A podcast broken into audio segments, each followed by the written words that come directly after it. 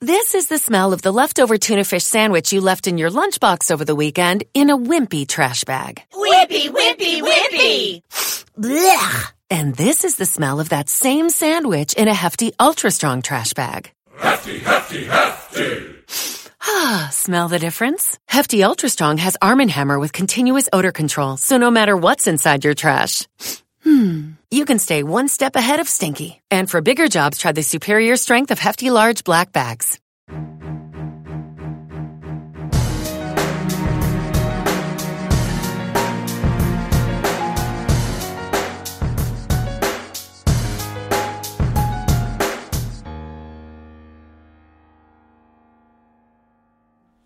Bienvenidos, queridos amigos, a una nueva edición de este programa que se llama Marcando el Norte. Bienvenida, doña Beatriz. Gracias, Javier. Mm, es usted muy conocida, pero como siempre mm, se van incorporando gente nueva. Yo creo que no hace falta presentarme, Sí, Javier, que vean los programas anteriores. No, hombre, pero, pero bueno, sí se incorpora y bueno, ¿quién es doña Beatriz? Es que es mucho más importante el apocalipsis que presentarme a mí. Bueno, eh, mm, depende, porque mire usted, yo creo que hay está el Apocalipsis de San Juan, que no hay quien le entienda, y el Apocalipsis de Beatriz Ozores, que es lo que estamos entendiendo, con lo cual vamos a explicar. Doña Beatriz Ozores es licenciada en Ciencias Religiosas, además de eh, traductor jurado de... ¿Traductor? ¿Traductora? Bueno, siempre ha sido traductor jurado, lo que pasa Bueno. es que ahora, bueno, da igual, va- Da igual. vamos a meternos con el apocalipsis. y estamos haciendo la última serie del Apocalipsis. Sí, Por eso eso hay que recordar también a los recientes que se incorporan, que tienen en la página, eh, tienen los programas anteriores. Estamos haciendo la última serie, que es la que, la que se titula Mundo Nuevo y Anuncio de las Bodas del Cordero. Llevamos ya dos programas sobre esta serie, este es el tercero. Y, yo ya no me acuerdo dónde nos habíamos quedado. Yo sí, antes de, empezar, vamos a mostrar este libro a las personas que nos están viendo, que es el libro que estamos siguiendo por si eh, queréis comprarlo. Es el Apocalipsis de San Juan eh, de don Emilio Aliaga. Es un libro fantástico. Que se entiende, el apocalipsis de, de- de Emilio Aliaga se entiende como el apocalipsis de doña Beatriz Ozores. ¿no? Bueno, más o menos, ¿no? Sí. Más o menos, se entiende, se ¿Eh? entiende. No, no, es muy importante. Mire, yo cuando empecé a hacer estos programas eh, y dijo Beatriz, bueno, el Apocalipsis es un libro para todo. Bueno, eso se lo cree usted. Dice, claro, oiga, si está dentro de los mm, de los libros canónicos, pues es que tiene que ser para los cristianos. Otra cosa es que nuestra incultura, y gracias a que vamos entendiendo, efectivamente es un libro para todos. Bueno, así me gusta que, que digas eso. Pues en los, en, los dos programas últimos que hicimos de esta serie habíamos visto la caída de, de- la gran prostituta de Babilonia, que representa a todas aquellas comunidades, sociedades eh, que han dado la espalda a Dios. Entendemos prostitución como idolatría en el lenguaje bíblico. ¿Qué pasa? Que todo el Apocalipsis está encaminado, al igual que toda la historia de la salvación y nuestras vidas, a las bodas del Cordero, a que a desposarnos, a desposar nuestra alma con Jesucristo. Para eso eh, tiene que caer la gran Babilonia, porque no hay lugar, y ya no hablo solo de en un plano histórico, sino en nuestros corazones, de, de ya no cabe, si queremos desposarnos con el Cordero, no caben idolatrías, no caben infidelidades. Entonces, mm, todo este mundo es una purificación para llegar a lo que vamos a ver ya dentro de poco, que es al cielo, al cielo en la tierra y a la tierra en el cielo, que ya no haya distinción, a las bodas del Cordero. ¿eh? Bien, pues nada. ¿eh? Bueno. Hemos hecho un resumen, ya nos hemos situado y, eh, eh, y, y- y Babilonia ha caído, o, eh, está a punto de caer. eh, Babilonia ya ha caído. Ya ha caído. ya ha ¿Eh? caído. Y hemos contemplado la destrucción de Babilonia, como hemos dicho, y ahora Juan vuelve a la liturgia del cielo. Esto es todo mm, al cielo, a la tierra. Ahora volvemos a la liturgia del, del cielo que canta con, un, con una única voz lo siguiente. Estamos ya en el capítulo 19 y Javier, que es muy obediente, va a leer el versículo primero. Eh, si es que le veo venir. Vamos allá. Mm.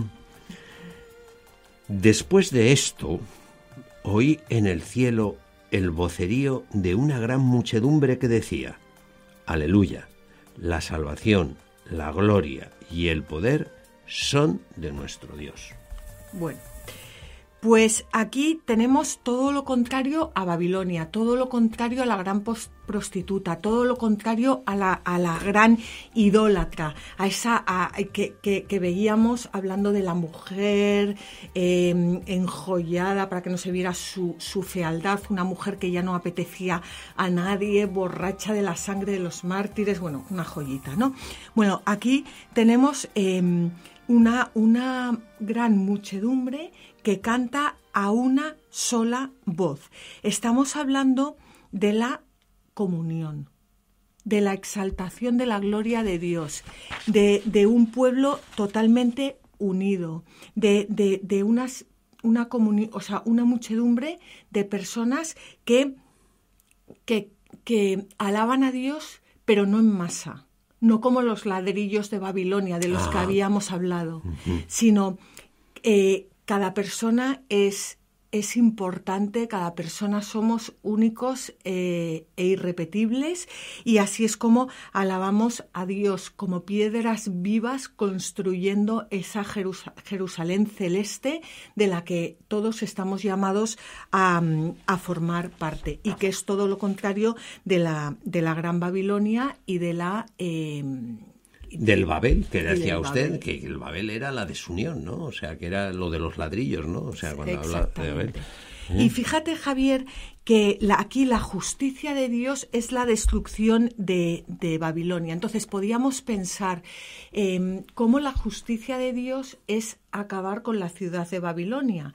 Bueno, porque la justicia de Dios es la, la, justicia que también hemos visto en muchos programas, no sé si en los del Apocalipsis, pero en otros anteriores que hemos hecho aquí, que la justicia en la Biblia significa santidad.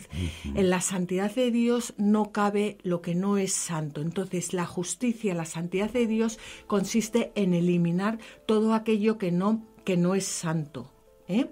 Y esas, eh, eh, ¿por qué, esta gran muchedumbre canta aleluya, la salvación, la gloria y el poder son de nuestro Dios? Porque lo que elimina Dios es el sistema diabólico. Eso es lo que se elimina. Pero como ya hemos dicho muchas veces, todos los hombres están llamados a la salvación, absolutamente todos. ¿Eh? Lo que se elimina es ese... Ese, mm, ¿Ese obstáculo. Ese, ese, obstáculo. Así que si te parece vamos a, a continuar con el capítulo 19. ¿El 4, Leo? Sí. Y los 24 ancianos, esto ya se empieza a complicar, ¿eh? ¿Eh? Aquí empiezan los ancianos, bueno, ya verá. Y los 24 ancianos y los cuatro vivientes se postraron y adoraron a Dios que está sentado en el trono diciendo, Amén, aleluya.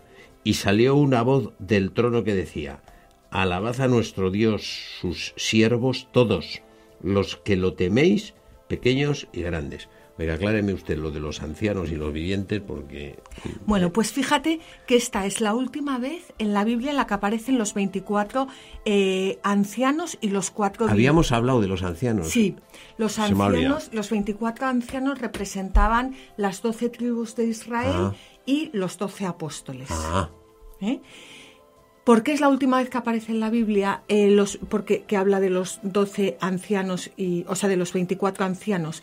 Porque yo siempre me, he imaginado a Jesucristo, Jesucristo en la cruz está con los brazos abiertos, como bien sabemos, y de un lado tiene toda la historia, todo el Antiguo Testamento, de otro lado tiene todo el Nuevo Testamento y Él está así con los brazos para unirnos a todos en el cielo.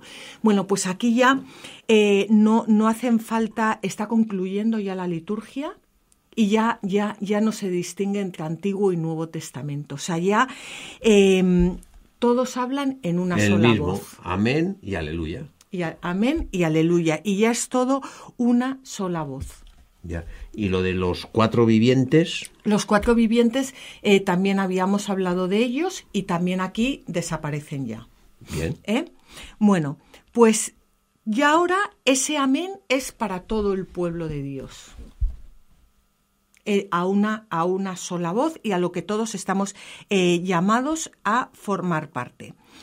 Y aquí hay algo también muy importante, y es que esta invitación a, la alabanza mm, divina eh, va mucho más allá de la invitación a la iglesia histórica. Nosotros conocemos una iglesia histórica en la que entramos por el bautismo. Pero hay tres tipos de bautismo, como tú bien sabes, ¿no?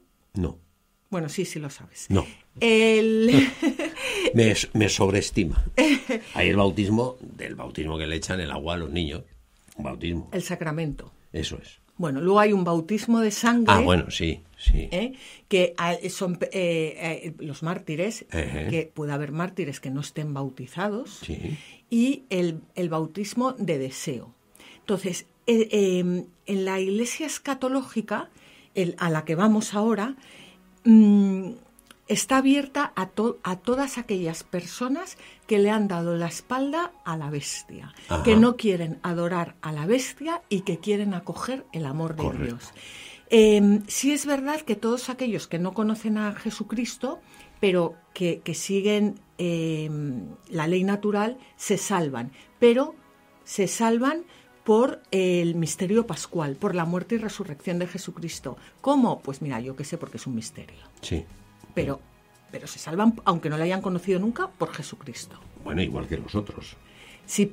O sea, aquí por, por tu cara bonita no... no, no ¿eh? Eh, por tu cara bonita no te das al cielo, te das por los méritos de Jesucristo. Sí, pero también aquellos que no lo han conocido nunca y que no han oído hablar de él. Vale, vale. Sí, sí. Ahora, sí, sí. Lo de los Fíjese, lo de los tres bautismos, ahora que lo ha dicho, me acordaba yo de, fíjese, eso me lo habían explicado a mí en, cuando me preparaban para la primera comunión, o sea que, sí es verdad, pero se me había pasado. Bien, entonces, tres bautismos, esta es la gente que le da la espalda a la bestia y que canta, eh, y que canta una voz y que escucha también la, un, la única voz de los 24 y de los cuatro vivientes. Y de toda la Hay una unidad. Una unidad, se juntan esos cuatro vivientes que eh, una de las interpretaciones es que representan los cuatro evangelios. Em, todo, todo ya es una ya, ya es una voz. Ya no hay Antiguo Testamento, ya no hay Antiguo Alianza, Nueva Alianza. Ya es, es todo uno como esposa de Cristo. Muy bien. ¿Eh? Mm. Bueno, pues ahora el mundo ya ha sido, ya ha sido purificado, ya ha caído la gran prostituta, ha caído la gran Babilonia, todos los que viven en Babilonia están llamados a, entrar en la Jerusalén celeste, todo el mundo entero está llamado a desposarse con el Cordero, absolutamente todos, no solo los que formamos parte de la Iglesia, y em, vamos a ver cómo llega la esposa. La esposa que, bueno, esto es el... Al, no acercarnos al texto en su lengua original, pues hablamos de la esposa, pero en realidad todavía es la novia. Ajá. La novia. ¿eh? Y, y bueno, pues vamos, em, vamos a ver ahora cómo nos hablan de la novia. Estamos en el en el versículo 6, que vamos a leer al 8. Que vamos a leer quiere decir que voy a leer. Sí. Mm, claro, es que vamos a eh, vamos a ello. Y oí como el rumor de una muchedumbre inmensa, como el rumor de muchas aguas y como el fragor de fuertes truenos que decían, aleluya, porque reina el Señor nuestro Dios, dueño de todo, alegrémonos y gocemos y démosle gracias. Llegó la boda del Cordero. Su esposa se ha embellecido y se le ha dado vestirse de lino resplandeciente y puro. El lino son las obras de los santos. Esto está más claro, ¿eh? Sí. Esto, empieza... O, no sé si es que está más claro o es que llevamos ya muchos programas y le vamos cogiendo ya... No, claro, es cogerle la, mm, eh, el lenguaje. Claro. Mm. Eh, este lenguaje simbólico al que no estamos acostumbrados. Fíjate, Javier, que es em, que la esposa, la, bueno, la novia en este momento que todavía no se han celebrado las bodas, eres tú también, es tu alma. O sea, que el Apocalipsis eh, se, tiene que, se tiene que dar también en nuestras vidas. Y, dice, eh, la esposa se ha embellecido. Se ha embellecido quiere decir que, ya ha pasado a través de la gran tribulación, pero no solo el mundo entero cuando llegue el, el final, sino también cada uno de nosotros que estamos destinados a pasar por esa gran tribulación y, que, y, a salir de, de, Babilonia y que, que Cristo nos purifique, porque esta vida es una purificación y que nos vaya cristificando. Em, ¿Y cómo se viste la esposa? ¿Cómo se viste nuestra alma? Con lino resplandeciente y puro. Bueno, ¿y eso qué es? Fíjate. ¿Eso qué es? Em, pues el lino es, em, o sea, es un, vuelvo otra vez al, texto en el, en el, idioma original. Habla de, de, un tejido que es semejante al lino por su ligereza y a la seda por su resplandor. Y es un tejido que era muy raro en aquella época y que se utilizaba para la confección de vestidos reales o sacerdotales. Toma ya. O sea, nosotros por el bautismo entramos a formar parte en, el, en el triple ministerio de Cristo. Somos sacerdotes, profetas y reyes. Se nos da el vestido, la tela del vestido con el que se, visten eh, los sacerdotes y con el que se visten los reyes. Es impresionante. Lino resplandeciente y puro. Sí. Pero dices, pues, y el lino son las obras de los santos. Porque eso es con lo que nosotros nos revestimos, no es con él. ¿Te acuerdas de la, de la prostituta que estaba sentada? De joyas, de, de escarlata. Es, sí, escarlata. Escarlata malo. Malo, sí. Lino resplandeciente, bueno. ¿Y qué quiere decir esto? Que que, nos, que a nosotros se nos da, a la esposa se nos, se nos da el vestido y que nosotros al, entrar en comunión con la iglesia nos revestimos de, de, las obras de los santos. Nos ponemos un traje sacerdotal, que quiere decir que no solo estamos llamados nosotros a desposarnos con el Cordero, sino que estamos llamados a interceder por todos, por, por, el resto de la humanidad, para que deje Babilonia y para que venga también a desposarse con el Cordero. Eso significa ser sacerdote. No solo ofrecer sacrificios por nuestra propia vida, sino también por todos los demás. Bien. Eh, seguimos adelante. Eh, tengo que leer. Bueno, el, ¿O tiene usted alguna cuestión más que... No, yo es que eh, me emociono con todo esto y quiero que quede claro porque...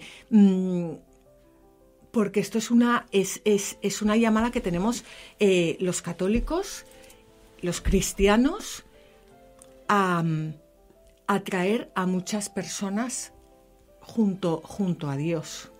Ya, estaba yo pensando, mientras leía estas cosas, a lo mejor digo una tontería, ¿eh? o sea, por supuesto que, San Juan todo esto lo escribe por revelación.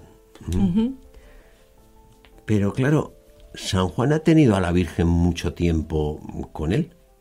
Eh, yo no sé si cuando escribía el Apocalipsis eh, vivía la Virgen o no vivía. Yo creo que ya no. Ya no. Porque él estaba preso en. Ya estaba preso, ¿no? Pero claro, pero sí que tendría el recuerdo y seguro que aquí hay muchas imágenes de, conversaciones con la Virgen. Eh, eh, y muchas figuras probablemente sea, eh, cuando, cuando habla de la esposa, yo creo que metafóricamente, no sé qué le parecerá a usted. Pues fíjate, lee el versículo 9, ya verás, hablando de metafóricamente la esposa. A ver, vamos allá. No lo, no, no lo había leído, no sé ni de qué va, pero bueno, vamos a ver.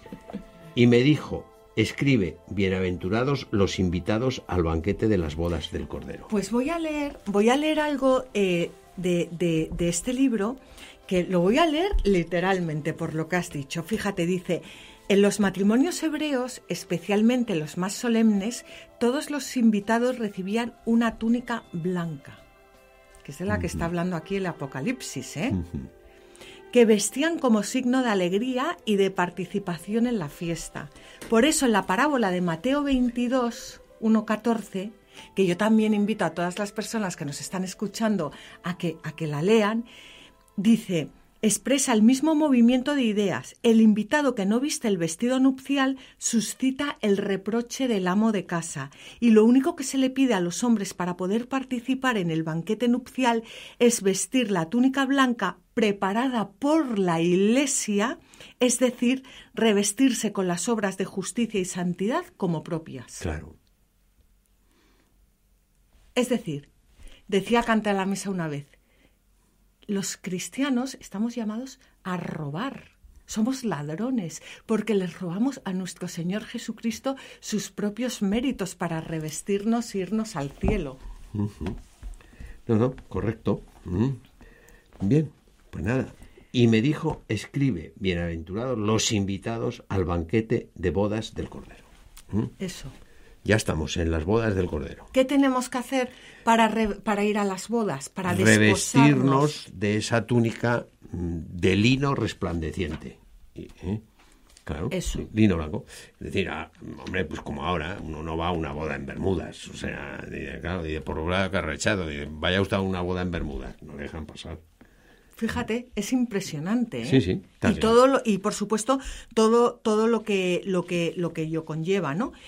Pero vamos a ver, antes de las bodas del cordero, el cordero tiene que tomar plenamente posesión del reino y tiene que destruir definitivamente todos los planes del dragón. O sea, ya estamos viendo cómo llegamos a las bodas, cómo el cordero está tomando eh, posesión pero todo lo que no es de Dios tiene que, que ser aniquilado.